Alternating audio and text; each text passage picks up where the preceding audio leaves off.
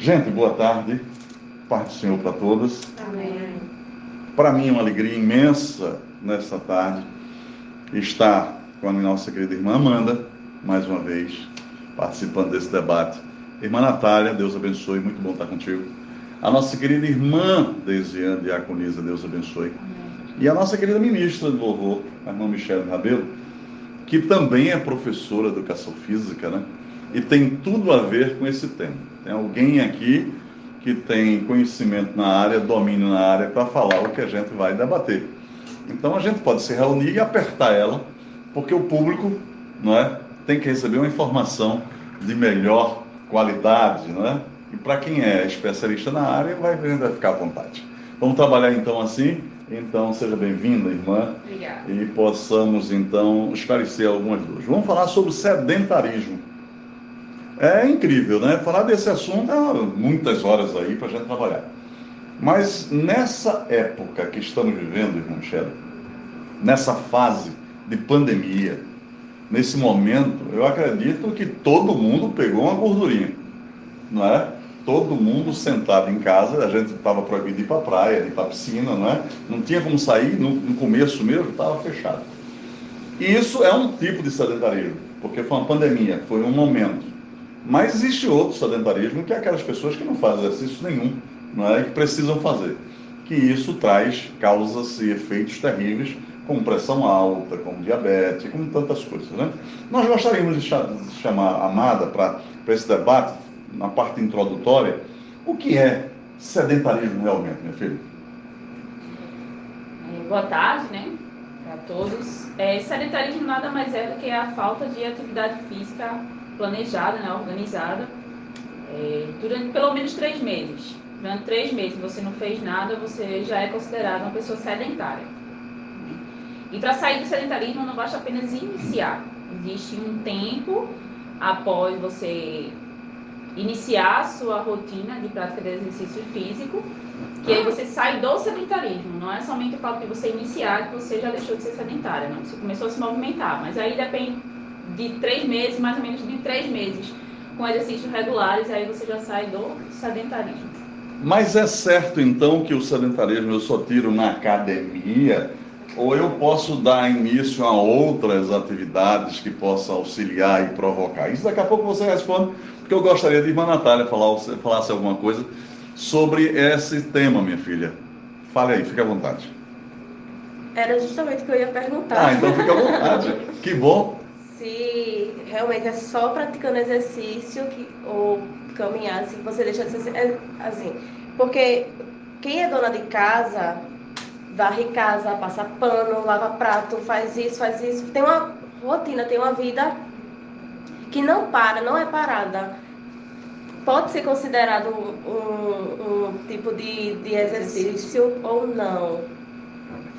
Vamos lá, existe diferença entre exercício físico e atividade física. Né? Atividade física é uma coisa programada, planejada para isso. Exercício físico é qualquer movimento que o músculo faz. Eu me levantar e agachar é um exercício físico. Mas atividade é uma coisa planejada rotineiramente. Então, o fato de você ir para casa, varrer, andar até a parada, isso não é considerado como atividade Mas me desculpa, isso não queima gordurinha? Não, exatamente por isso. Porque precisa de constância, volume, intensidade, frequência. E aí existem outros muitos parâmetros para se falar em perda de gordura, além de outros fatores É nutricionais. porque, na verdade, vocês mulheres, quem está lá nos assistindo, as mulheres, eu vou falar, né? E, e quando fala perda de gordura, todas elas querem saber, não? Quer dizer que a gente se movimenta Eu tanto, né? faz as coisas em casa e não vai perder gordura nenhuma, só vai se cansar. Não é considerado atividade física Só faz cansar. sistemática. Mas Atividade- queima. Não, Não? Só faz cansar. Caloria?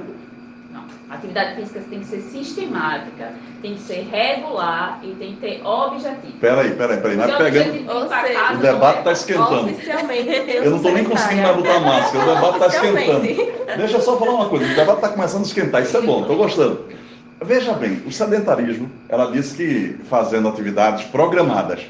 A dona de casa tem atividade programada, não é? Todo dia, porque pense numa indústria de serviço é. que é, eu tenho a Não minha casa, para. vejo a minha esposa, vejo a pessoa que ajuda, vejo, né? Para. Então, assim, não para, gente. É uma indústria de serviço que nunca vai parar. A atividade sempre vai haver. Aí eu pergunto, já que essa programação existe, se for aquela dona de casa realmente que se dedica, que varre a casa, que expande, já não tem muitas dessas coisas, né? Mas vamos falar de uma pessoa, da ajudante, da diarista. Ela tem uma atividade programada. Todo dia ela faz aquilo. Isso não adianta não, professor? Não. Eu também sou dona de casa, mas nem por isso eu vou considerar a minha faxina como meu dia de exercício. Não, eu vou ter que fazer meu exercício físico além do que eu faço dentro de casa. Isso também para uma diarista. Você ouviu o que ela disse? Não. Ô Jesus! Ou seja, o que está acontecendo, o pessoal lá do, lá do outro lado, manda, está dizendo assim, meu Deus, eu também pensava que podia. Ou seja, não é ruim, vai facilitar alguma coisa.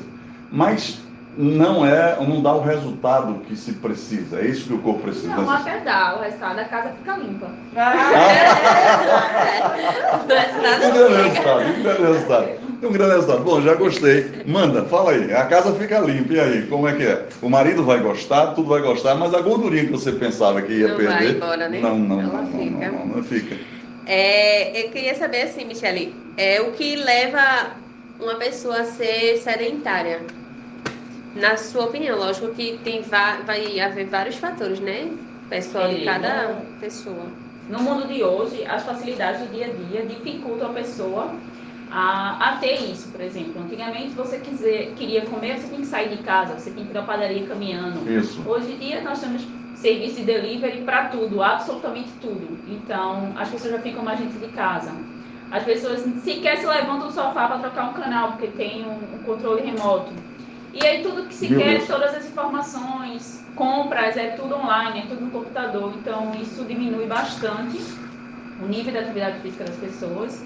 E aí, jogando a responsabilidade para as crianças também, as crianças que estão muito nesse- nos aparelhos eletrônicos Sim. também têm um nível de atividade física muito baixo se comparado a outras gerações. E isso tudo repercute no futuro, porque provavelmente elas não vão ter interesse quando ficarem mais velhas, porque nunca tiveram muito contato com a atividade física. Não houve incentivo. Não houve sentido. diga só uma coisa, engraçado, quando ela falou assim, hoje a gente tem a possibilidade de mandar pegar, tal, tal, tal. Quando eu penso em entrega, aí eu vou fazer uma propaganda iFood, né? Não tem jeito. É, iFood que queira agora é me programar aqui e mandar, né? Uma ajuda para o nosso, nosso debate, manda entregar alguma coisa aqui, um delivery para gente. Mas é iFood, né? bate na cabeça, pensa, pensa iFood. É questão de marca, é um negócio sério, né? Você pensa naquele assunto tal. Você falou uma coisa, um assunto interessante que eu vou querer que ela possa debater também. É quando a gente parte, em vez do adulto, a criança. Então, é, o sedentarismo, ele não só vem para o adulto. Eu sou executivo, vivo o tempo todo, meu peso é uma caneta, né? Porque eu carrego na mão uma caneta, minha mão é lisinha. A minha- eu penso, né, a, a minha atividade é mental, é, então, e os dedos só. Então, com isso, eu vou sentando, vou ficando na zona de conforto, vou correr para quê, vou fazer... Só no futuro eu vou saber que a coisa é ruim. Mas a criança também, minha amada professora, é, você na sua especialidade, né, pós-graduada, educação física e tal, eu quero saber o seguinte, a criança também é necessário fazer exercício? E a, outra pergunta só, para que você possa responder e eu passar para ela.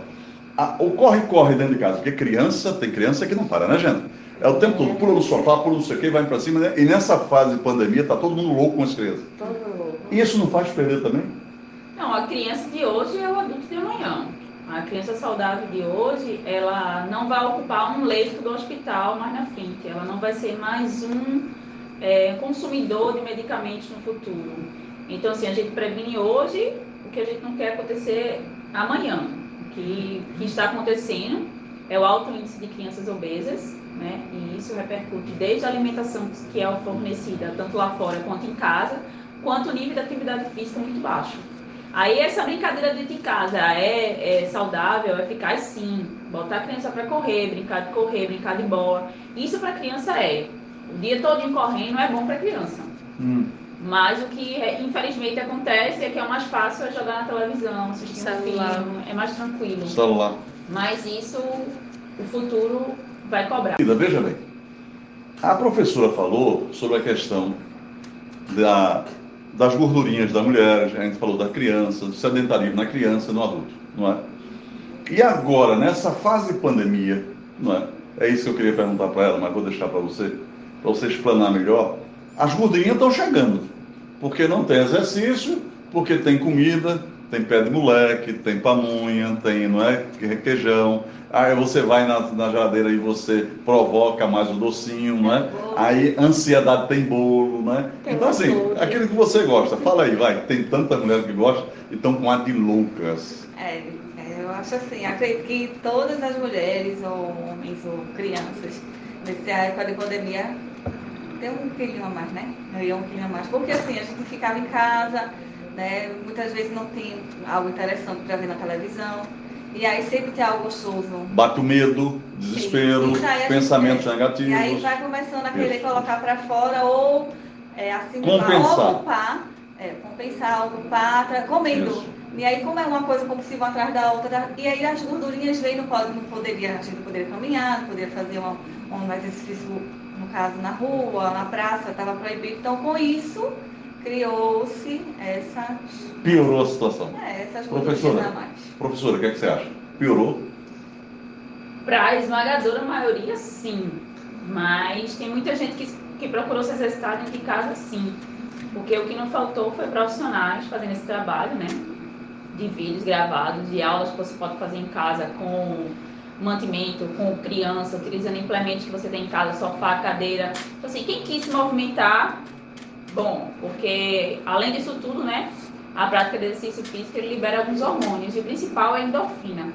A endorfina, ela é a responsável pela diminuição do estresse, o alívio, pela diminuição da dor e é aquela, aquele hormônio que dá prazer quando a gente está fazendo atividade física. Essa é a endorfina. Quando a gente tá, tá aquela sensação de bem-estar, de prazer. É, o responsável por isso é o hormônio da endorfina. Então, isso também ajudou muita gente a sair de uma depressão, né, de, de, de tristeza profunda. Então, essa endorfina também ajuda nisso, a dormir melhor. Então, a atividade física também é importante, muito importante na saúde mental. Não somente o físico, o estético, não somente perder gorduras. Mas é um conjunto, além de prevenir outras doenças crônicas degenerativas, né, que vêm de, de hered- hered- hereditariedade.